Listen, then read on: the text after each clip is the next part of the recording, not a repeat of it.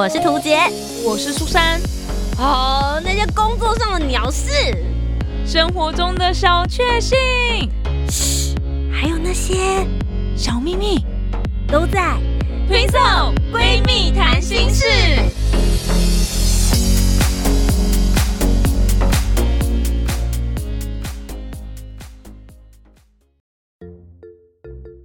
好，我是涂杰，我是苏珊，我们是 Twin Soul Twin Soul 闺蜜谈心事，Webtoon 必追人性漫画，耶！我觉得这主题谁想的？怎么这么有才啊？我好喜欢哦！哎，其实关于漫画主题，我们做了蛮多的。因为我喜欢啊，我就会一直在提案的时候就说，要不要？我们又过了几个月了，我又有新的漫画可以推荐喽。对啊，我觉得可以，我觉得可以。我们现在就是已经决定，Twins 闺蜜谈心事，我们大概每三个月就会推荐一次大家 必追的漫画。对我为了要跟上这个三个月一次，我现在要开始补充我的漫画量了。哎，我每一次来的时候跟他讨论，我都说你怎么会没有追这一部？你真的。然后我每次都在他推荐了很多部，然后都按那个加到我的最爱，然后加完之后也没有去看这样子。对啊，然后被他抓到。我刚刚有问他这一部真的很好看，你有看吗？然后他就说没有，就你推荐我加进去。Ladies and gentlemen，你这件事情就像是你买了一堆书，比如说什么三十岁就定位啊，四十岁必知的事情，然后放在那边之后，就只是把他们当做一个摆饰。对你收藏在手机里面，没有人会看到这些东西，不看就不要收藏。有道理，有道理，真的 怒个屁！好啦，那就是我希望在透过这几集节目之后，Webtoon 会真的听到，然后就来找我代言，好不好？我真的觉得可以，你要不要干脆拍影片啦？拍影片要自己艾特他们，我们就就从这一集，因为下一集我们也会继续聊跟漫画相关的主题。如果这两集大家真的觉得不错的话，麻烦帮我分享之后疯狂艾特 Webtoon，好不好？对，让他们知道说，呃，这边有一个你们排行榜前十名，每次漫画都有看完的人，我会好好的聊漫画的故事。那我们今天呢，就是要来跟大家分享我们各自推荐的两部人性漫画。马上进入我们今天的主题。在进入主题之前，记得帮我们留下五星好评，订阅节目，在 Apple Podcast、Spotify、Song 都可以听得到哦。苏珊怎么说？我自己呢，就是如同刚才讲到的，就是其实也没有看很多漫画，很多也是他自己推的。但是我自己其实真的是开始看 Webtoon 是从这种人性漫画开始，第一部叫做《近日》。大家应该对他蛮有印象，因为他被写成报道，然后写的超恐怖的，就是一个小朋友的日记，然后好像有点怪怪的，那个画怎么好像就是老师看起来都觉得好像有点不舒服。然后这一篇才爆红之后，我就开始看很多这种漫画，然后就觉得哇，这种人性类的漫画，老实说，如果你很常看电影啊，有看一些惊悚类这种讲那种需要烧脑的，你可能蛮能够理解的，就是。对，现实生活就是这个样子。然后人性的极限可以到什么样的程度？所以我就是开始追近日之后呢，我就开始都会搜寻这个惊悚类啊，或者也是在讲类似的，然后看那个封面图有没有那个方框是那种恐怖的，我都会点来看看看 O 不 OK 这样子。那今天我要跟大家推荐两部呢，第一部叫做《猪窝》，对，听起来就是 就是你的房间的那个感觉，不是我房间，我房间很干净。那个猪窝那是我的。猪窝呢？他是在讲有一个算是年轻人啊，一个年轻人，然后穿的就也很朴素，就一个 T 恤，一个牛仔裤。他突然被冲到一个很像无人岛的地方，就你知道，很多电影都是这种开场。然后他就醒来，想说这里是哪里？然后就看到沙滩上面有一个信箱，他的信箱它下面是就是呃木头削尖的那种，然后插在那个沙里面的那个信箱。然后想说为什么会有这个这个东西？那这个东西其实也是其中一个关键。然后就开始走走走，想说怎么会到一个无人岛？然后又好像有一点熟悉，又好像有点不知道这里到底是哪里。然后哎，看到了一个房间，是一个民宿。然后哦，这种房这种无人岛里面竟然有个民宿，他就去打招呼，问说：哎，我现在在什么地方啊？我有没有办法回去？然后呃，你们可不可以给我一些帮助什么的？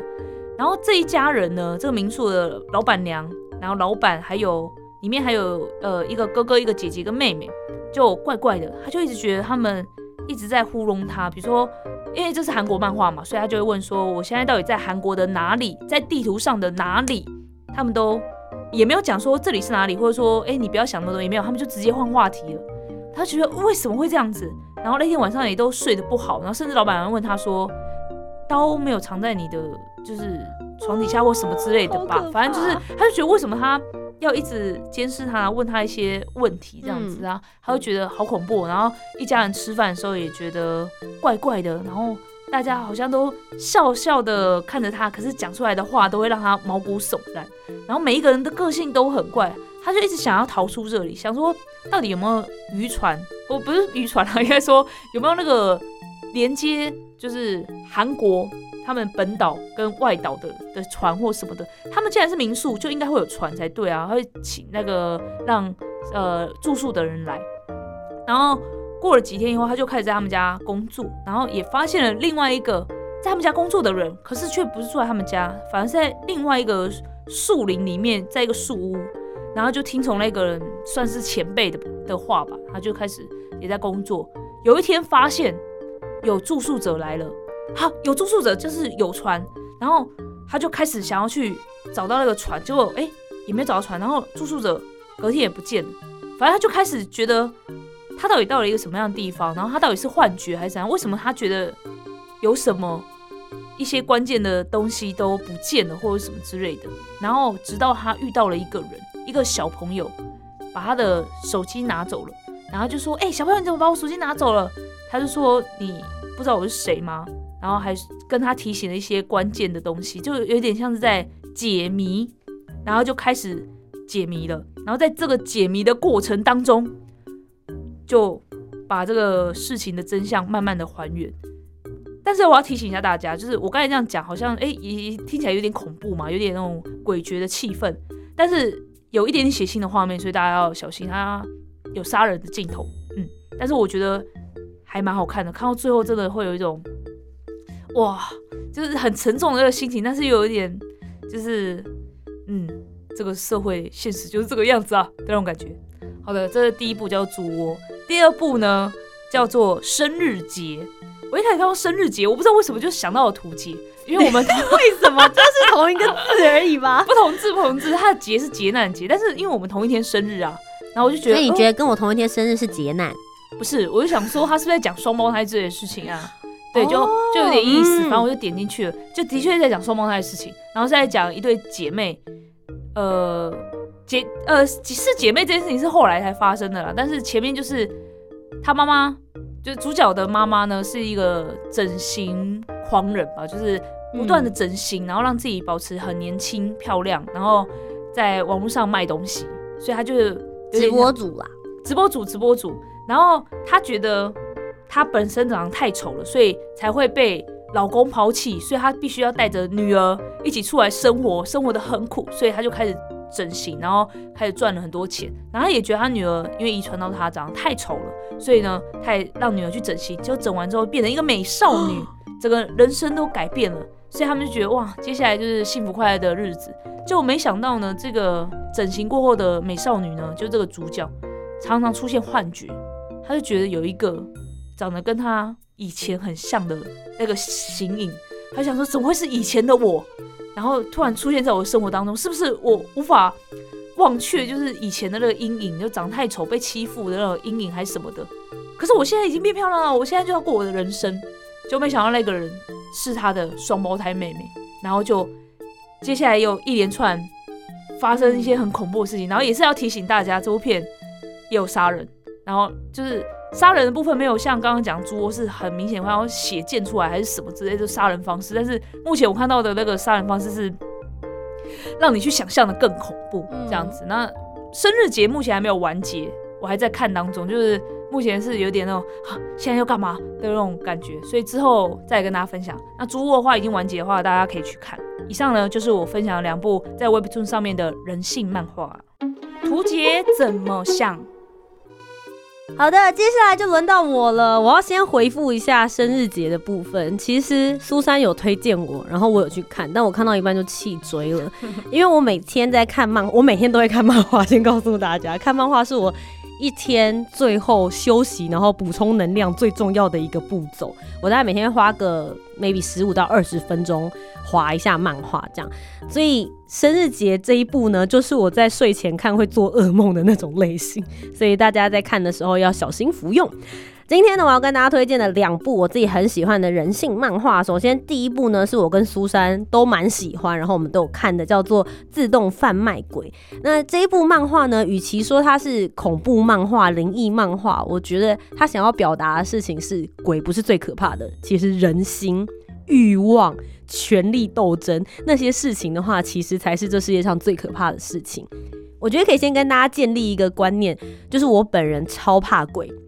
所以我推荐的所有漫画都不会是灵异到会让大家做噩梦的那一种。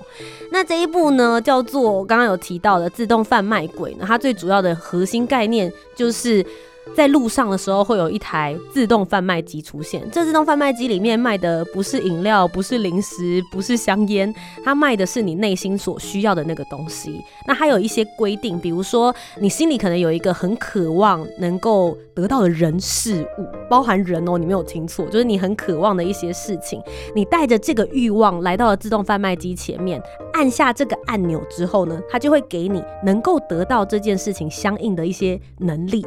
那这个能力有可能是技能，也有可能是很像魔法效应。比如说，大家看到你都会听你的话，或是呃，你去做什么事情会无往不利，甚至会创造出一个很适合你去达成这个任务的环境。可这里面有一个小小的陷阱，就是它会帮你完成你想要的那些事情，但这个时效性只有一个礼拜。你在一个礼拜之内，你必须要回到这台贩卖机，主动按下那个按钮，说你结束了，你结束这个跟自动贩卖机之间的这个呃交易，或是这个回忆。那其实我觉得它真正最考验的事情是什么呢？比如说，假设你很想要的事情是，你是一个偶像训练生，然后你希望可以求得出道，而且有很多粉丝的机会。好，然后你带着这个欲望来到了自动贩卖机前面，你按下去之后，你会经过一个礼拜，可能你变得突然超级红，或者是突然有一个契机，有一个贵人看上你，然后告诉你说，我之后就是要带你出道了，你的未来无可限量。请问在这样子如日中天，你真的达到了你想要的欲望的同时，你会甘愿在一个礼拜七天之后回去按下说，哦。我体验过这个人生了，我有红过了，然后你按下去结束这一切吗？对，我觉得他真正在考验的是这个过程。而且其实我觉得他蛮有趣的是，他并不是说这一个礼拜的事情过了之后他就没有了，其实他是会继续能够接着影响到你接下来的人生或是发生的一些事情。那这就是自动贩卖鬼。那我觉得很有趣的事情是，它其实是看起来没什么负担的漫画。因为它每一个章节其实都是有不同的人去按下这台贩卖机，然后他们提供了他们不同的人生想法，遇到了不同的事件，所以每一集的话有短一点的，可能才三集或四集，那也有长一点的，可能有七八集或是十集这样子的内容，所以大家可以把它分成分节的小品，然后你可以在很多的章节里面去对应到自己。很长，我觉得在看人性漫画的时候，你就会去思考说，哦。如果是你，你会怎么做？或是你有没有做过这种事？我觉得多多少少里面可能会让大家去找到这些过程啊。推荐给大家，这个是第一部。然后第二个我推荐给大家的漫画呢，这一部是一个我觉得把人性更加集结起来的，它叫做《人性竞技场》。那这一部呢，其实它有一个。另外一部，也就是所谓的姐妹作，就是作者之前出了第一个系列，叫做《Money Game》，就金钱游戏。然后现在接下来这一部呢，《人性竞技场》算是它的二部曲，现在目前还在连载中，还没有完结。那如果大家对于想要追完结漫画的话，那我觉得可以先去看《Money Game》。他们的概念呢，我觉得有一点点类似，像是。诈欺游戏的那种感觉，所有的人你丢到一个密闭的空间里面，然后你必须要完成一些任务，在里面，呃，像现在推荐给大家的人性竞技场，它的 base 呢，最主要给大家的设定是这样子的，总共会有七个人被关进这一栋建筑物里面，那这七个人呢，分别你在一开始啊会选择你自己所想要待的楼层，是一楼到七楼。但你在选择的过程里面，完全不知道选择什么楼层会对你造成什么样子的效果。那里面有一些规定，比如说你在里面是可以自由走动的，唯一就只有在晚上八点以后，每个人必须回到自己的房间。那如果你没有回去的话，会获得一些惩罚。那你会拿到的奖金呢？用你待在里面的时间来决定。这个时间如果拉得越长，你会累积出来的金额就越多。呃，大家可以想象一下，就可能说，假设一分钟我换成一块钱，那六十分钟你就会有六十块。用这种方式来进行累积。那等到他们开始进行这个游戏之后，主角才发现，天哪！一楼到七楼其实就象征着我们现在社会的一种权力象征。怎么说呢？在一楼呢，几乎可以算是最底层的状态。一楼就是我刚刚提到的，一分钟一块钱，所以他一个小时他可以赚到六十块。可是这个拿到的薪水，也就是奖金的比例呢，是一节一节慢慢变多的。所以比如说到了二楼，他的一分钟可能就是两块钱，也就是一个小时一样都是经过六十分钟哦，二楼却可以拿到一百二十块。三楼拿到一百八十块，最后来到七楼，也就是权力最顶尖的所谓的上流社会，他就一个小时可以赚到呃四百二十块钱。所以用这样子的方式，你就会发现大家的资源已经开始有一些些的不平等了。在第二个部分呢，是每天的吃跟吃食还有水的部分，竟然是从七楼先发放。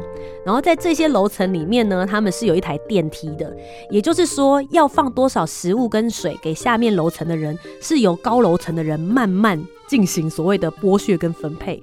也就是说，七楼的人假设他想把所有的便当全部都吃完，所有的水全部都喝完，那下面的人就饿肚子。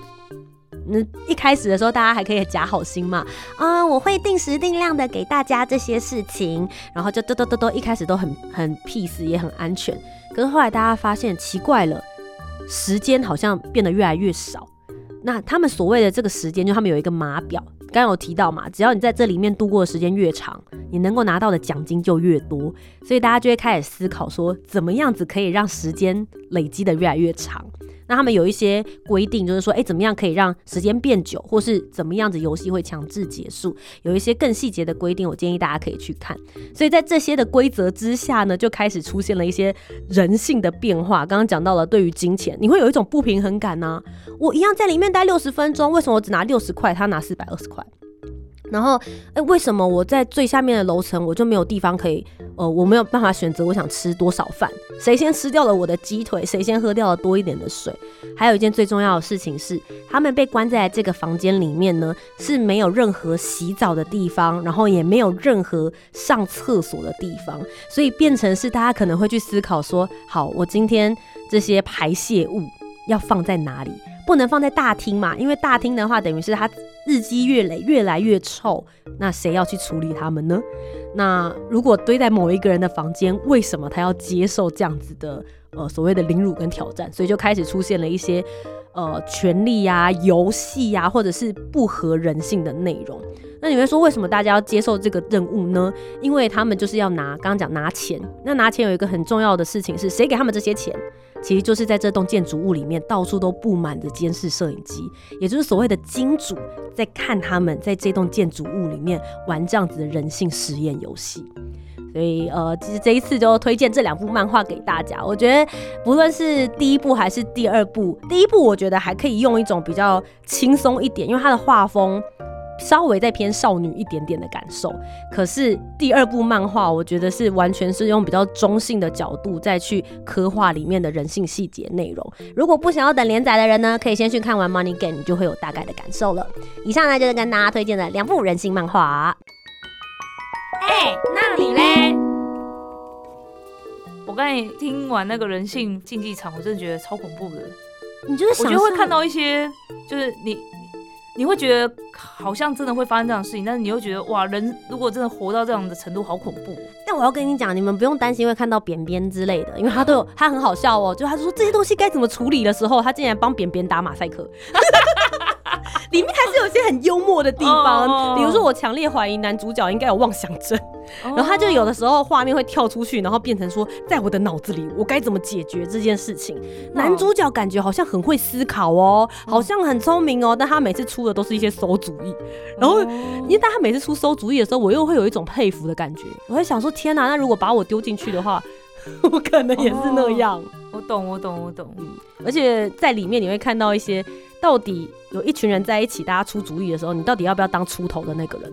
哦，嗯，反正现在那个人性竞技场是我有暗赞啊啊，但是还没有开始看。听了以后我试试看，我我先看前面那一部吧，对不对？嗯先看前面那一部，再更了解他们的游戏规则。我自己会蛮想看猪窝的，听起来好像蛮有趣。可是我怕你会怕哎、他们有鬼哦，你是怕鬼对不对？我是怕鬼，那有一些比较冲击性画面呢，就是你说他的画？风会会有一点这样，阴森感我会，沉重，对，会沉重感。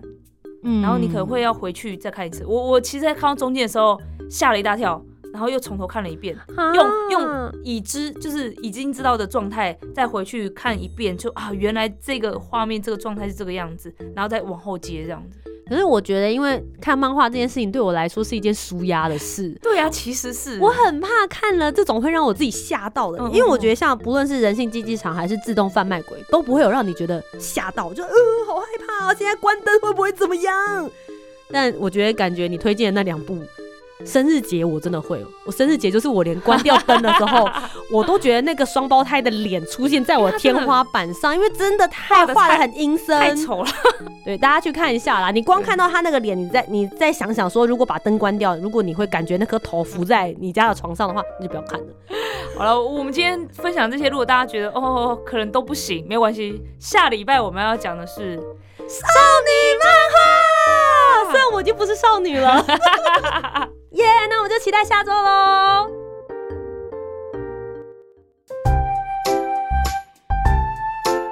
听完今天的讨论，如果你有更多不同面向的想法，也欢迎可以来留言告诉我们哦。Facebook、Instagram 以及 YouTube 频道搜寻“图杰”就可以找到我。那如果你搜寻苏珊 Love Music，就可以找到苏珊啦。记得帮我们留下五星的好评，订阅节目。在 Apple Podcast、Spotify、Sound 都可以听得到哦。情色闺蜜谈心事，我们下周见拜拜